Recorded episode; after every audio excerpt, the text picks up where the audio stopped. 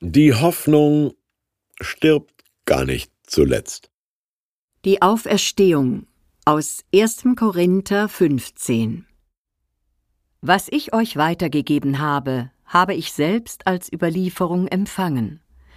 Grundlegend ist, Christus ist für unsere Sünden gestorben, wie es in der Heiligen Schrift steht.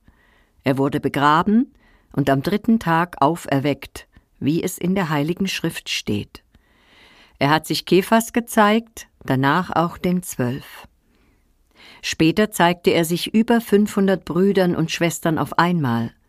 Die meisten von ihnen sind noch am Leben, einige sind aber gestorben. Danach hat er sich Jakobus gezeigt, schließlich allen Aposteln. Ganz zuletzt hat er sich auch mir gezeigt, also gleichsam einem Missratenen.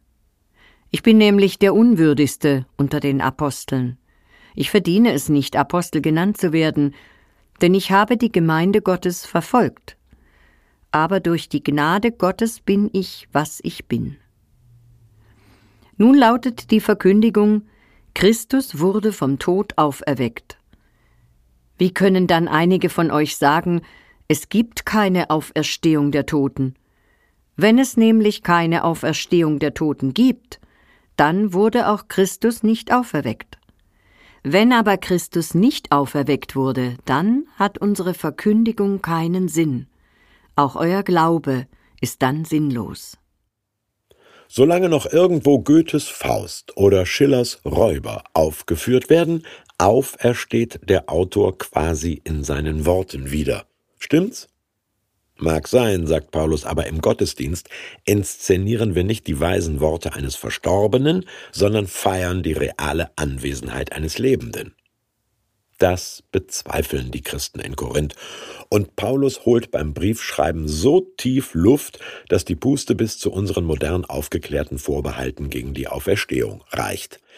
Jesus ist gestorben, lag also nicht komatös darnieder. Er wurde begraben, kein Double. Er ist auferweckt worden, analogielos gab's noch nie, und ist gesehen worden, nicht nur lebhaft imaginiert. Kephas Petrus hat ihn gesehen, die zwölf haben ihn gesehen, mehr als 500 Brüder auch, plus Schwestern, also sehr viele. Und jeder Kommissar wird zugeben, dass mehr als 500 Zeugen übereinstimmend lügen, ist selten.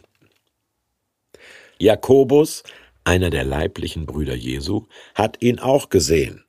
Hui, das wiegt schwer, der glaubte doch erst gar nicht an ihn. Und zum Schluss, ich, Miststück von einem Christenverfolger, hab ihn auch gesehen. Was bedeutet das? Hätte es um 60 nach Christus schon Lokomotiven gegeben, könnte man sagen, ja, ich muss unweigerlich in den stockdunklen Tunnel des Todes hinein.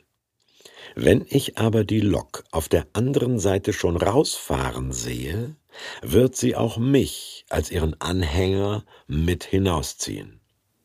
Ich hoffe auf ein, wie auch immer geartetes Leben nach dem Tod, nicht aufgrund religiöser Spekulationen, sondern wegen der Anhängerkupplung.